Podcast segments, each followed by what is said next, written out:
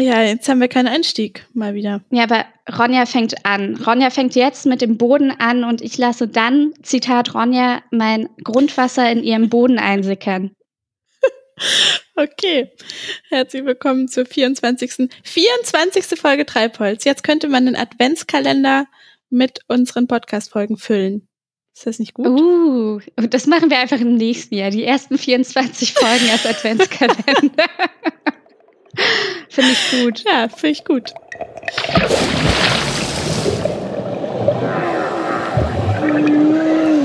Treibholz. Der Ozeanographie-Podcast mit Maxi und Ronja.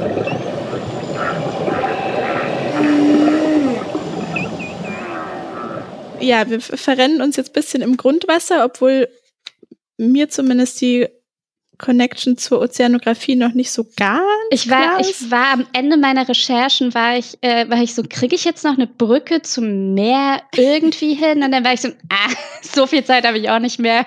Lassen wir das. Naja es hat auf jeden Fall was mit Wasser zu tun und ist ja auch wichtig für den gesamten Kreislauf und so ähm, und hat ja was mit der Geophysik zu tun, denn, wie wir das letzte Mal gelernt haben, ist ja die Hydrogeologie, also die Grundwasserlehre, eine Unterdisziplin von der Hydrographie und die Hydrographie ist auf selben Level wie die Ozeanographie nämlich eine Unterdisziplin von der Hydro. Nee, Moment, warte. Was für eine krasse Zusammenfassung. Ja, nee, aber das war falsch jetzt gerade. Oh. Die Ozeanographie ist auf selben Level wie die Hydrogeologie. Oh, echt? Weil sie beide Unterdisziplinen der Hydrographie sind. Oh, okay. Ja. Und wir sind jetzt bei der Hydrogeologie und äh, haben uns ein bisschen der Ozeanographie abgewandt. Ja, wir winken mal rüber und dann passt das, oder? Ja. Also, ähm, ich habe mir den Boden genauer angeguckt. Ich muss sagen, dass ich ein paar Mal während der Recherche dachte, ich verstehe schon, warum man das in der Schule so schön vereinfacht lernt, mit irgendwelchen hübschen Schichten, wo man dann Wasser reinträufelt. Weil das einfach richtig kompliziert ist. Es würde bist du, einfach bist den du jetzt nicht bei der einfachen Erklärung geblieben? Doch. Ah, gut. Nachdem ich an der, an der vollwertigen Erklärung verzweifelt bin. Ähm, aber ich fange mal bei den Basics Basics an. Okay. Und zwar, wenn wir uns den Boden angucken in Bezug auf das Grundwasser, kann man erstmal unterteilen zwischen der gesättigten Zone, die wird auch phreatische Zone genannt, und der ungesättigten Bodenzone, das ist auch die Vardose-Zone. Ähm, und der Unterschied ist einfach der, dass bei der gesättigten Zone der Bodenbereich vollständig mit Wasser gefüllt ist. Also es ist eigentlich das, dieses ah. Grundwasserbecken. Also okay. der Bereich des Bodens, der mit Grundwasser gefüllt ist, ist die gesättigte Zone. Und die ungesättigte Zone ist der Bereich, ähm, in dem zwar auch Wasser vorhanden ist, aber die Porenräume, also so diese Zwischenräume, die eben entstehen, nicht nur mit Wasser, sondern eben auch viel mit Luft gefüllt sind. Mhm. Und hm. die Grenze zwischen diesen beiden Zonen ist folglich die Grundwasseroberfläche. Mhm. Ne? weil ne? das Wasser ja auch so runter sickert. Aber da sage ich äh, gleich noch was. Und äh, die Grundwasseroberfläche ist übrigens die Fläche im Boden, deren Wasserdruck dem mittleren Druck der Atmosphäre entspricht. Oh, okay, dem mittleren. Ah, okay. Ha. Ja, das wollte ich einfach mal nur so kurz droppen, auch wenn ich nicht genau weiß, was es zu bedeuten hat. Sehr gut. Ich werde dann später auch noch über Druck sprechen und habe eigentlich keine Ahnung. Sehr gut. Ah, der nächste Begriff wären dann die Bodenhorizonte. Mhm. Und das ist das, was man in der Schule macht. Das sind halt diese untereinander folgenden Bodenschichten. Ah, okay. Ich habe mir jetzt mal erschlossen, dass es sich um die Bodenschichten der ungesättigten Zone handelt, weil das ja die Schichten sind, wo Wasser so durchsickert, bis es sich dann unten im Becken sammelt. Mhm. Ach so. ich. Ah, okay, aber ah, okay. Also solange das Wasser noch sickert, ist es ist es ungesättigt. Ist weil es dann, ungesättigt, der Boden. Genau. Okay. Gesättigter mhm. Boden ist, wenn es komplett Grundwasser ist. Also, also wenn es schon steht. Quasi. Ja. Okay, wenn es gestaut ist. Okay. Mhm. Und äh, diese Bodenschichten, diese Bodenhorizonte, die lassen sich einteilen in den obersten Horizont, das ist der sogenannte O-Horizont, nämlich Mhm. die organische Auflage. Ähm, also das ist alles, was quasi über der Erde noch ist. Also da, wo dann das Gras wächst und so. Ah, okay. Einfach die, die oberste Schicht. organische Auflage. Ja. ja. Darunter folgt dann der A-Horizont. Das ist der mineralische Oberboden, ähm, also meistens ebenso Humus, Erde, Mhm. der Teil, wo die Regenwürmer rumkriechen und so. Übrigens, wir werden es auch verlinken, aber guck dir mal Maxi den Wikipedia-Eintrag zu Humus an. Wer hätte gedacht, dass Erde so ein komplexes Konstrukt ist? Ich habe das auf Okay. und direkt wieder zugemacht, weil ich dachte, okay, nein, das führt viel zu weit. gut, gut ja, zu wissen. auf jeden Fall ist das der A-Horizont. Aber Dann so komplex, weil da so viel drinne passiert oder weil da so viel drinne ist und viel passiert? Ich- Beides, also in jeglicher Hinsicht ist das irgendwie die Zusammensetzung und was es auch immer alles da zu beachten Ja, es war jetzt auch eine doofe Frage, stelle ich gerade fest. Mach weiter. Es folgt der B-Horizont. Das Mhm. ist dann der mineralische Unterboden.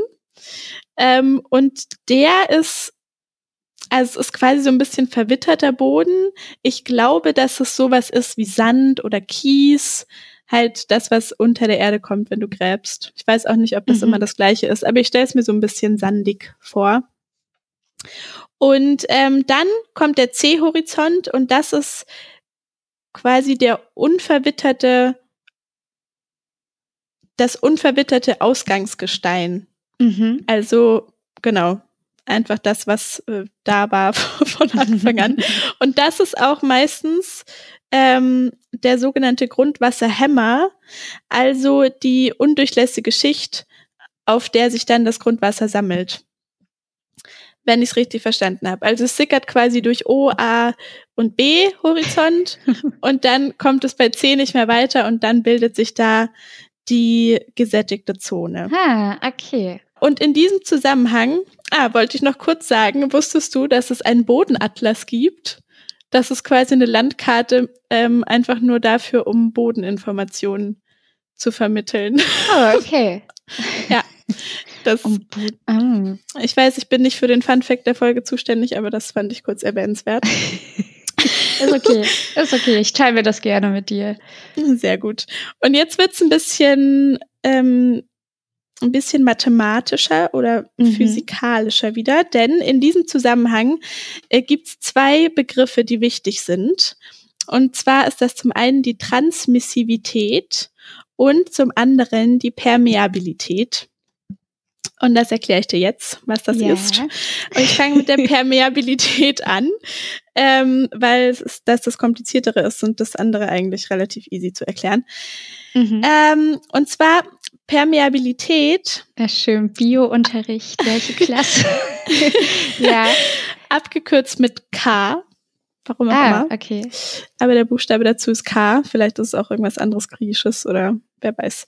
Auf jeden Fall ist es der Wert zur Beschreibung der Durchlässigkeit von Böden oder von Fels für Flüssigkeiten oder Gase. Mhm. Man gibt also an, ja, wie durchlässig halt ein Boden ist und abgeleitet wird das Ganze von der Darcy-Gleichung, also ein französischer Ingenieur namens Henri Darcy. Ähm, die wollte ich dir eigentlich gerne erklären. Ich dachte, das wäre ganz cool. Aber dann äh, habe ich gelesen, dass die Darcy-Gleichung, das sehr lange nicht geklärt war, äh, warum die eigentlich funktioniert. Dann ist man darauf gekommen, dass sie einfach eine spezielle Lösung der Navier-Stokes-Gleichung ist. Und als ich dann auf der Wikipedia-Seite der Navier-Stokes-Gleichung gelandet bin, stand da, dass es einfach eine sehr komplexe Erweiterung der Euler-Gleichungen ist. und, Und diese, beim 20. Wikipedia-Artikel und stand diese, nicht so wichtig. Sorry, und ja. diese Euler-Gleichungen ähm, haben irgendwas mit Strömungsmechanik und Viskosität zu tun. Auf jeden Fall ähm, gibt es eine Gleichung, mit der man das berechnen kann. Und für uns wichtig ist aber eigentlich äh, wie so eine kleine Unterberechnung der Permeabilität, nämlich der Durchlässigkeitsbeiwert. Aha. Und zwar ist das ähm, K klein f, also quasi Funktion von K. Und zwar die hydraulische Leitfähigkeit wird damit beschrieben. Oh, okay. Also wie schnell versickert Wasser im Boden. Mhm.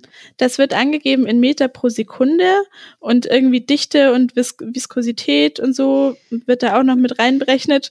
Und was dann rauskommt, ist die schwerkraftbedingte Abflussgeschwindigkeit, mit der Wasser mhm. im Boden versickert. Äh, und damit wir das mal so einordnen können, habe ich mal so ein paar Regelmäßigkeiten aufgeschrieben. Ähm, je höher der Wert ist, desto schneller bewegt sich das Wasser durch die Erde. Ist ja klar, mhm. weil mehr Meter pro Sekunde ist ja dann schneller abwärts. Dann, keine Ahnung, warum das so ist, aber mit steigender Wassertemperatur steigt auch diese Leitfähigkeit. Mit steigender Wassertemperatur? Ja. Na, das. Jetzt kommen wir wieder bei den Sachen. Naja, wahrscheinlich, weil dann irgendwie. Jetzt bin ich gespannt. Die äh, Dichte oder sowas größer wird und damit auch wieder der Druck größer wird oder sowas. Hm. Ja, vielleicht. so ganz grob. das ist eine Erklärung. Auf jeden Fall ist das so. Und ähm, die Leitfähigkeit steigt auch mit zunehmender Korngröße des Untergrunds. Also hm.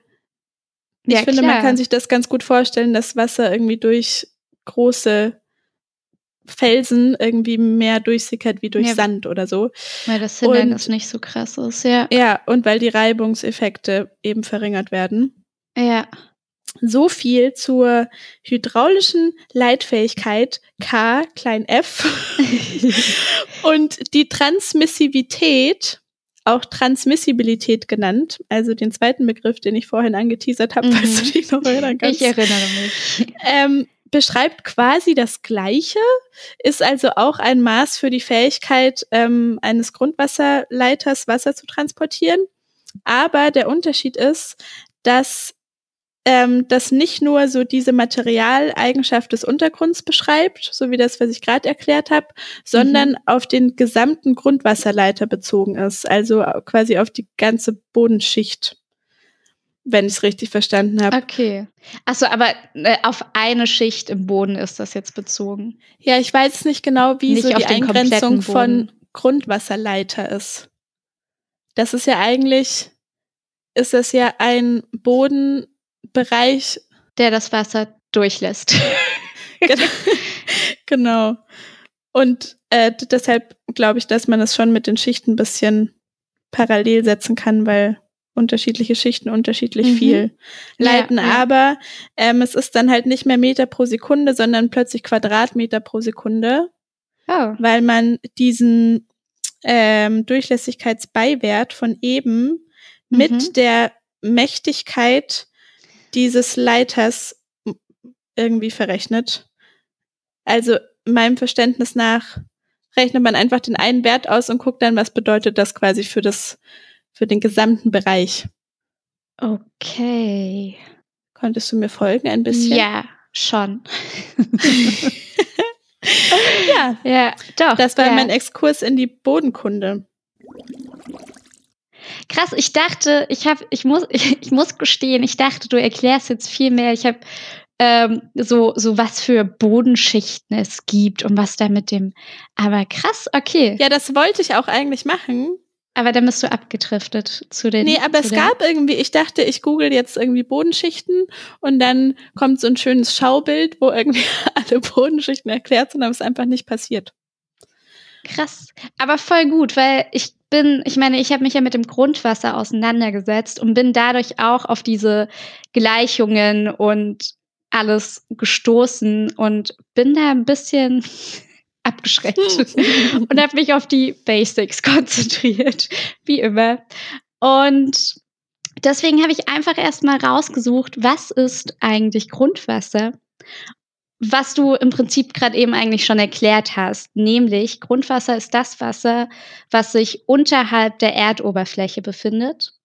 Mhm. Und dadurch setzt es sich aus Niederschlägen zusammen, teilweise aber auch aus migriertem Wasser, also aus Seen oder aus Flüssen. Ich mag das Wort migriertes Wasser sehr. ich habe mich da gefreut, als ich es gesehen habe. Hey, aber wie kommt das dahin? Das geht vom See einfach irgendwie in den Boden. Ja, genau. Also ich meine, wir haben ja auch letzte Woche irgendwie darüber gesprochen, dass ja zum Beispiel dadurch, dass der Meeresspiegel, jetzt haben wir nämlich die Brücke zum Meer, ähm, mhm. ansteigt, besteht ja auch die Gefahr, dass durch äh, Küstenwasser quasi auch das Grundwasser bisschen durch dieses salzige Wasser quasi, ich nenne es jetzt verunreinigt wird. Also wird das bei Seen und äh, Flüssen ja ähnlich sein, dass das irgendwie so dann auch immer mal wieder was abgibt an den Boden. Ach so, klar. Auch Hochwasser und so, ne? Ja, genau. ich habe aber natürlich auch noch, äh, weißt du, bei Wikipedia stand, aber die offizielle Definition äh, des Instituts für Normierung, also des deutschen Instituts für Normierung, herausgesucht. Und da steht, Zitat, Grundwasser ist unterirdisches Wasser, das die Hohlräume der Erdrinde zusammenhängend ausfüllt und dessen Bewegung ausschließlich und nahezu ausschließlich von der Schwerkraft und den durch die Bewegung selbst ausgelösten Reibungskräften bestimmt wird. Ha, ja, das passt ja voll gut zu dem, was ich gerade gesagt habe. Ja, ich dachte, du würdest mir jetzt noch erklären, was Erdrinde und so genau. Nee. Aber Sorry. dann lassen wir das. um das noch mal ganz kurz aufzudröseln, Grundwasser besteht aus, äh, ist im Prinzip, sind das die, äh, besteht aus vertikalen Bewegungen, die quasi bis zum äh, Boden, bis zum Boden des Bodens äh, hinunterdringen. Und ich dachte, deswegen habe ich vorhin auch bei diesen ungesättigten und gesättigten Boden nochmal so nachgefragt. Deswegen wusste ich gar nicht, dass quasi Grundwasser wirklich nur das stehende Wasser ist. Aber im Prinzip habe ich mich ja jetzt mit dem Prozess eher auseinandergesetzt, wie Grundwasser entsteht, nämlich aus diesem äh, Wasser, was von oben kommt und sich dann nach unten durch. Ja, aber ich glaube, davor heißt es ja noch, ähm, heißt es noch Sickerwasser, wenn ich das richtig im Kopf habe. Also einfach Wasser, das nach unten sickert. Ja, stimmt. Das ergibt nämlich auch Sinn. Damit kann ich eigentlich gleich weitermachen. Was ist Grundwasser eigentlich nicht? Denn unter der Erdoberfläche befindet sich natürlich auch Wasser, was äh, gar kein Grundwasser ist. Und das ist zum einen Wasser, was sich wahrscheinlich auch weiter an den oberen ja, äh, Erdschichten befindet, nämlich Wasser, ähm, das durch seine Oberflächenspannung oder durch die Kapillareffekte an die Erde gebunden ist. Und das ist dann zum Beispiel Haftwasser oder Bodenfeuchte. Was quasi im Boden einfach bleibt. Ähm, ja, beziehungsweise ich weiß nicht, ob das dauerhaft im Boden bleibt. Ich kann mir vorstellen, dass das dann auch so Wassermengen sind, die verdunsten oder so. Aber mhm. also das ist halt das Wasser, was glaube ich auch gar nicht so weit runter sickert, weil es halt oben sich selber durch die eigene Spannkraft ähm, halten kann. Also Hast du gerade Kapillarprozesse so gesagt? Ja. Fühlst du dich gerade an die Kapillarwellen erinnert? Ja, und ähm, habe deshalb gedacht, ich kann mir vielleicht ableiten, was das bedeutet, aber ich kann es nicht. Naja, es bedeutet halt, das sind diese, ich weiß noch, wir hatten damals schon das Problem, die Kapillarwellen erklären wollte. Und zwar, also es hält sich halt durch die eigene Oberflächenspannung zusammen. Und diese Ach, Kapillarsachen die ist halt dieses, wenn du dir vorstellst, ich kann es wieder nur an so einem abstrakten beziehungsweise fern vom Boden Beispiel machen. Und zwar, wenn du jetzt ein Röhrchen hast, kannst du dich erinnern, dass du ins Wasser ja. hältst, aber nicht komplett ins Wasser hältst, mhm. sondern nur so teilweise. Dann steigt an diesem Röhrchen innen das Wasser hoch. Ja. Und es steigt natürlich hoch, weil weniger Platz und so, aber auch, weil sich dieses Wasser an den Wänden von diesem Röhrchen selber hochzieht teilweise. Mhm. Und dadurch entsteht halt auch dieses quasi, dass an den Seiten des Röhrchens geht das Wasser ein bisschen höher als in der Mitte. Kannst du dich an diese Erklärung erinnern? Ja, und ja, das ja, sind diese gut, Kapillarkräfte.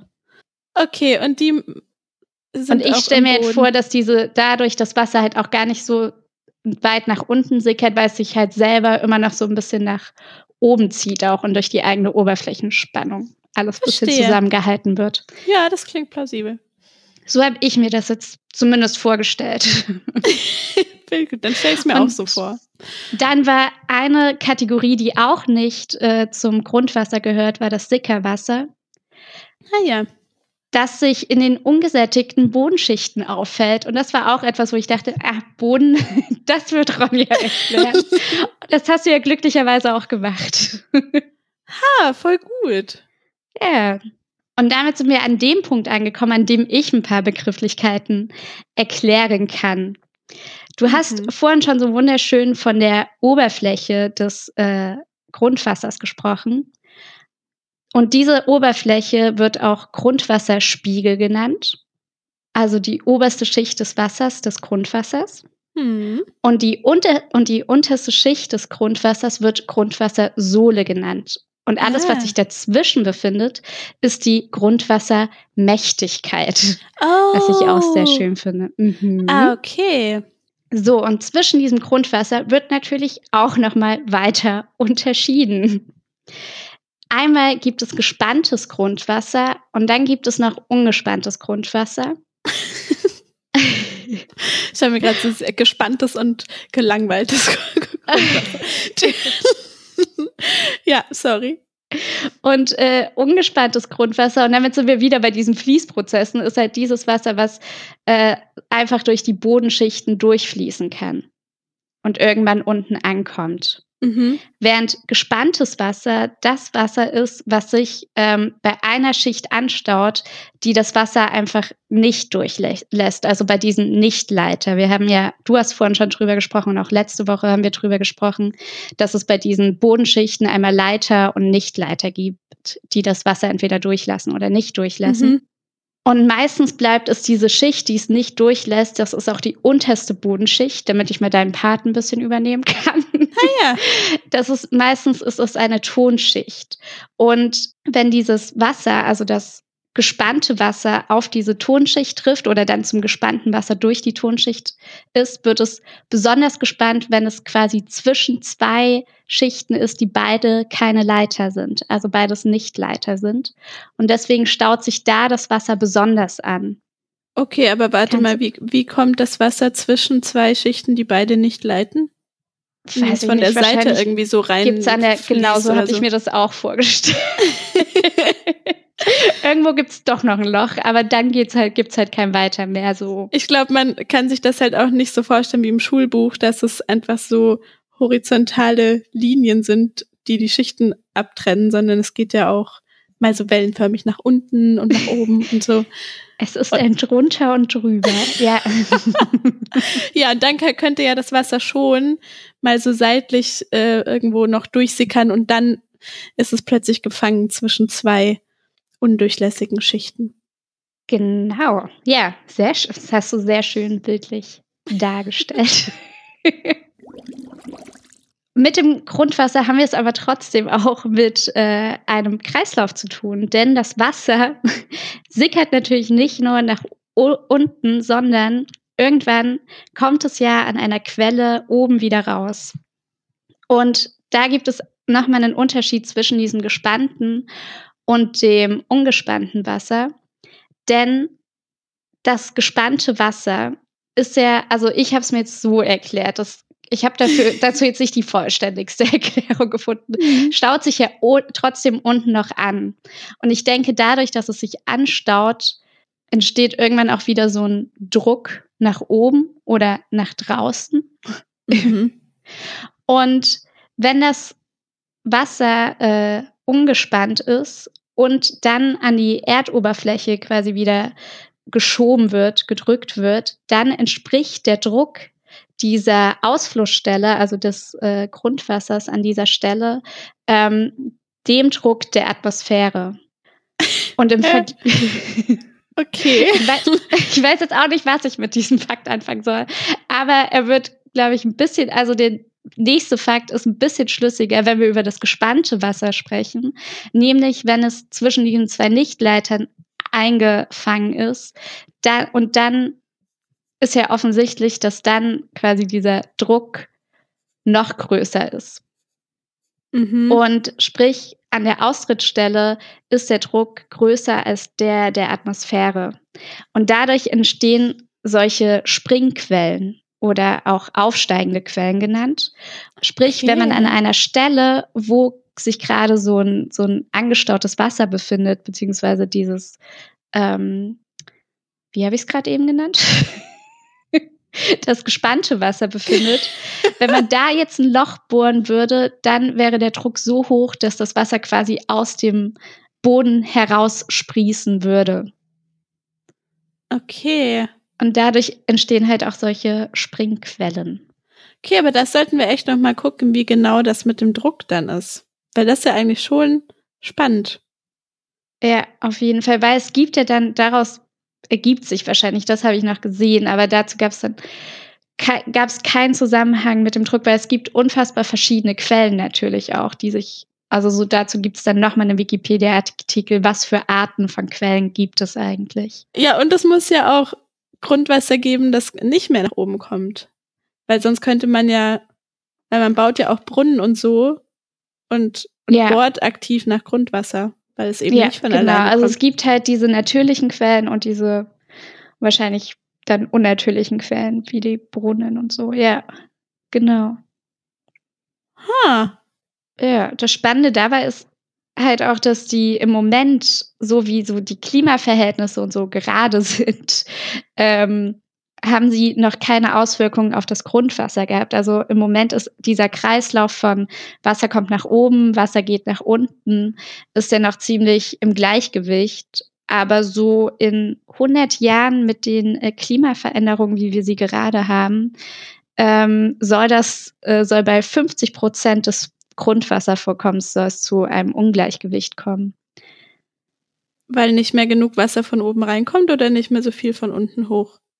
Sowohl als auch. Also diese Prozesse, aber so klar, es kommt, es wird ja sowieso schon, also so durch die Klimaerwärmung verdunstet ja auch mehr Wasser, deswegen kommt auf jeden Fall weniger rein. Hm. Und dadurch entsteht ja dann auch wieder weniger Druck, damit Wasser rauskommen muss, oder? Aber das ist jetzt keine ah. logische Erklärung. Also so, das ist waren. Ja, aber, aber so ja. kann ich es mir voll gut vorstellen, wie du es gerade gesagt hast. Dass, dass, dass dadurch das ah. Wasser von oben reinkommt, verdrängt es ja das Wasser, das unten in dem Becken schon drin ist und das Stimmt. muss dann irgendwo hin. so viel Gedanken habe ich mir darüber nicht gemacht. Nur durch deine Frage war ich gerade so, ja, aber dann runter und Druck und wieder nach oben.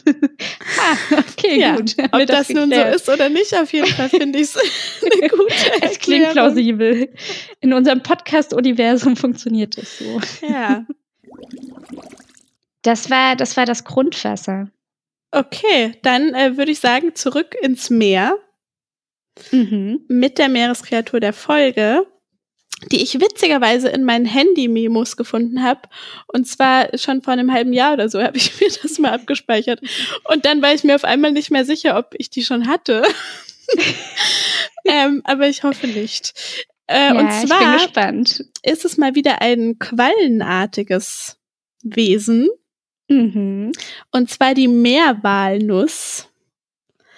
Hatten wir die schon? Nee, die klingt okay. sehr schön. Okay. Ich sehe gerade so eine Wahl. Das Schweigen war gerade beunruhigend. Nein, bei mir, bei mir hat schon äh, Kopfkino stattgefunden. Ja, äh, ich werde das noch ein bisschen schüren. Jetzt ja, dein Kopfkino. Und zwar äh, fand ich sehr schön, dass ich den Satz gelesen habe, dass die Meerwalnuss ähm, weder so richtig Qualle noch so richtig Fisch ist. Sie gehört aber zur Art der Rippenquallen.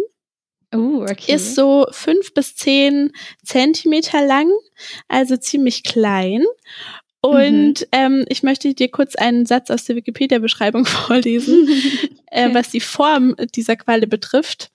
Bei Seitenansicht ist der Körper von der Schmalseite aus gesehen elliptisch im Umriss, von der breiten Seite rundlich bis beinahe birnenförmig.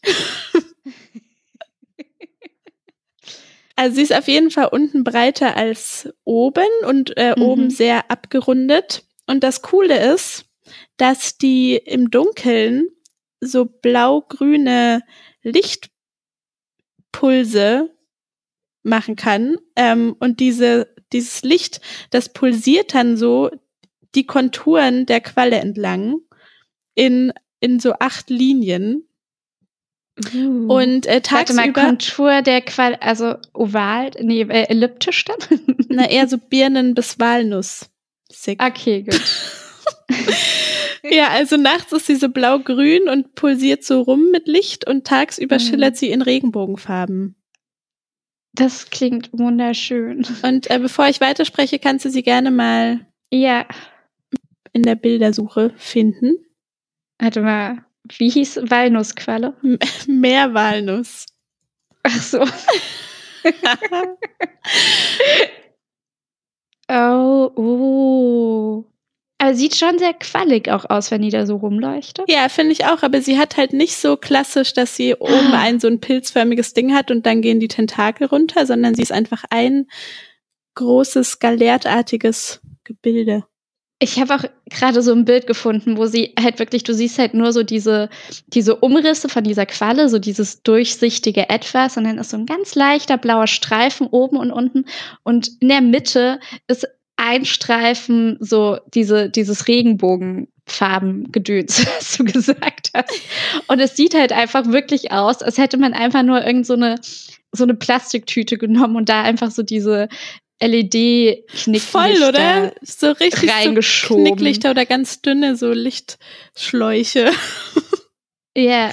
Ja, ähm, das Coole an der Meerwalnuss ist, dass sie nicht brennt, weil sie keine Nesselzellen hat. Ah, ich mag sie. Ja, und sie kommt eigentlich aus dem Atlantik, nämlich äh, von der nordamerikanischen Küste und ähm, Hm. wurde irgendwie in die Nord- und Ostsee eingeschleppt mit einem Schiff oder Mhm. so aus Versehen.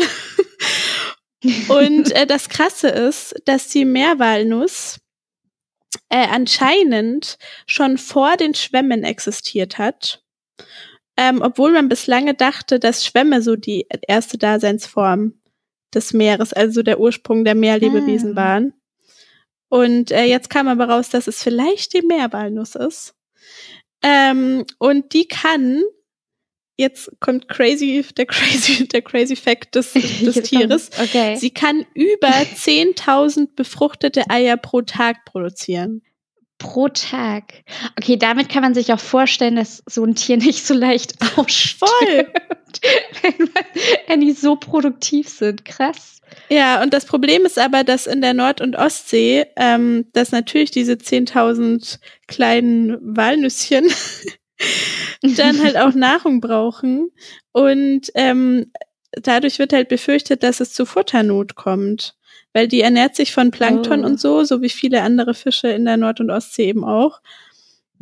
Und ähm, das ist dann ganz schön viel, was da benötigt wird. Und wenn die Nachwuchsproduktion auf Hochtouren läuft, dann produzieren diese ähm, Quallen so viel Schleim, dass das Wasser zähflüssig wird.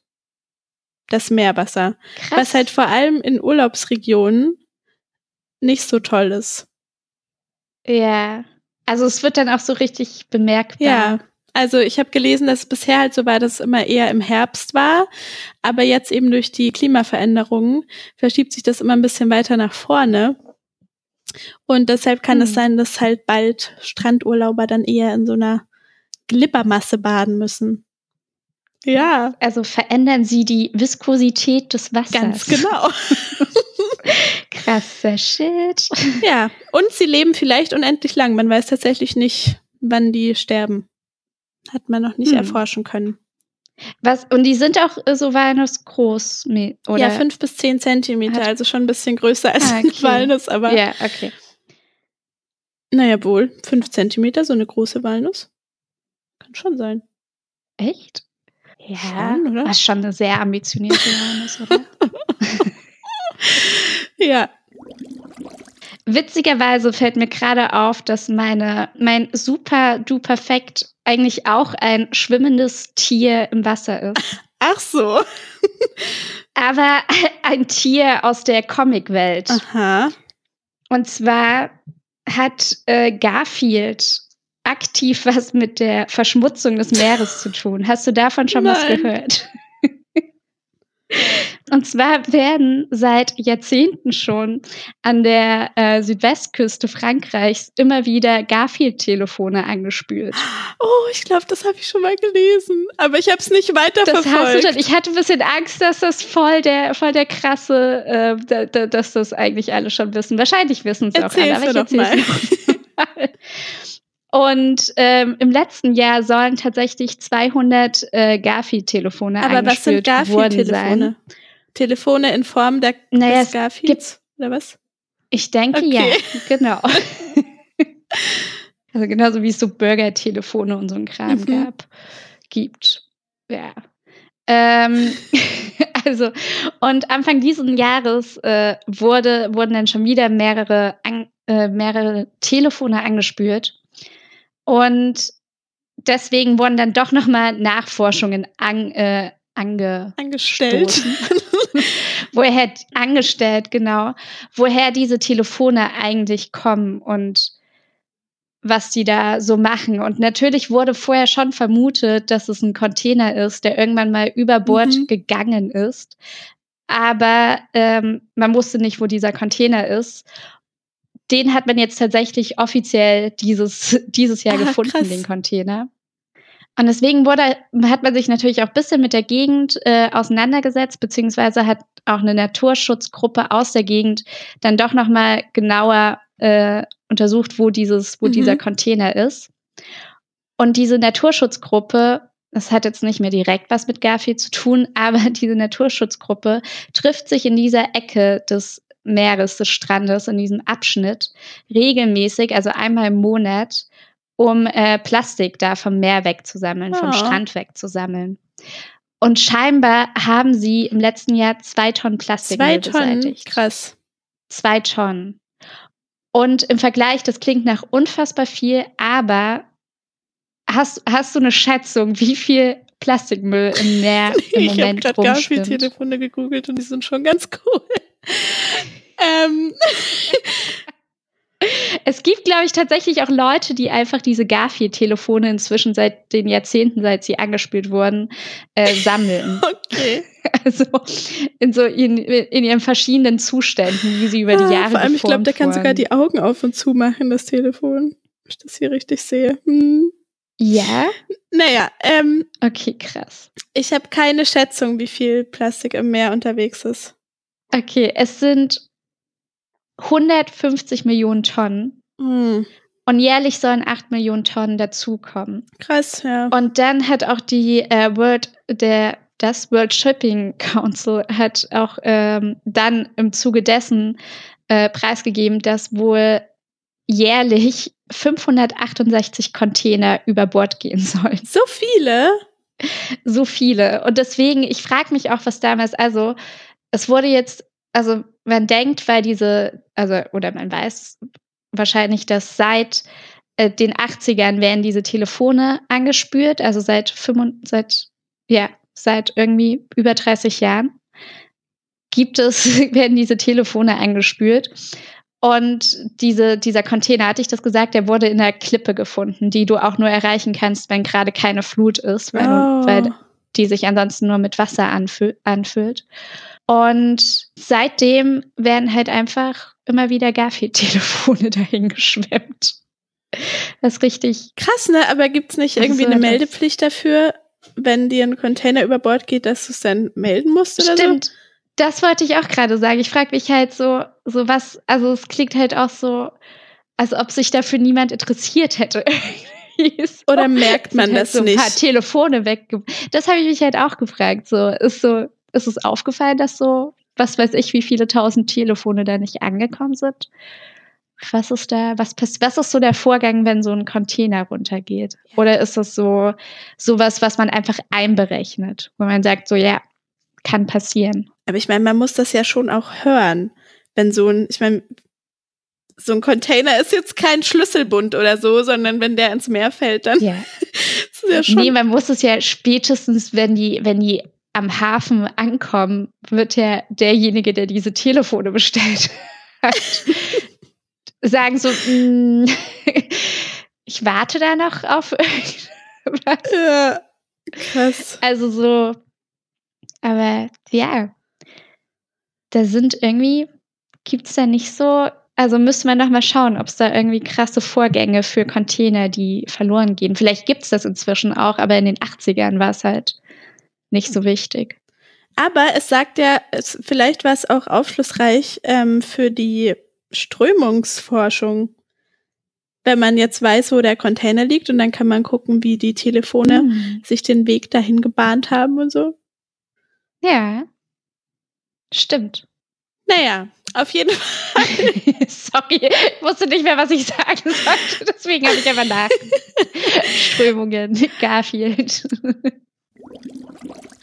Soweit zur Exkursion ins Grundwasser.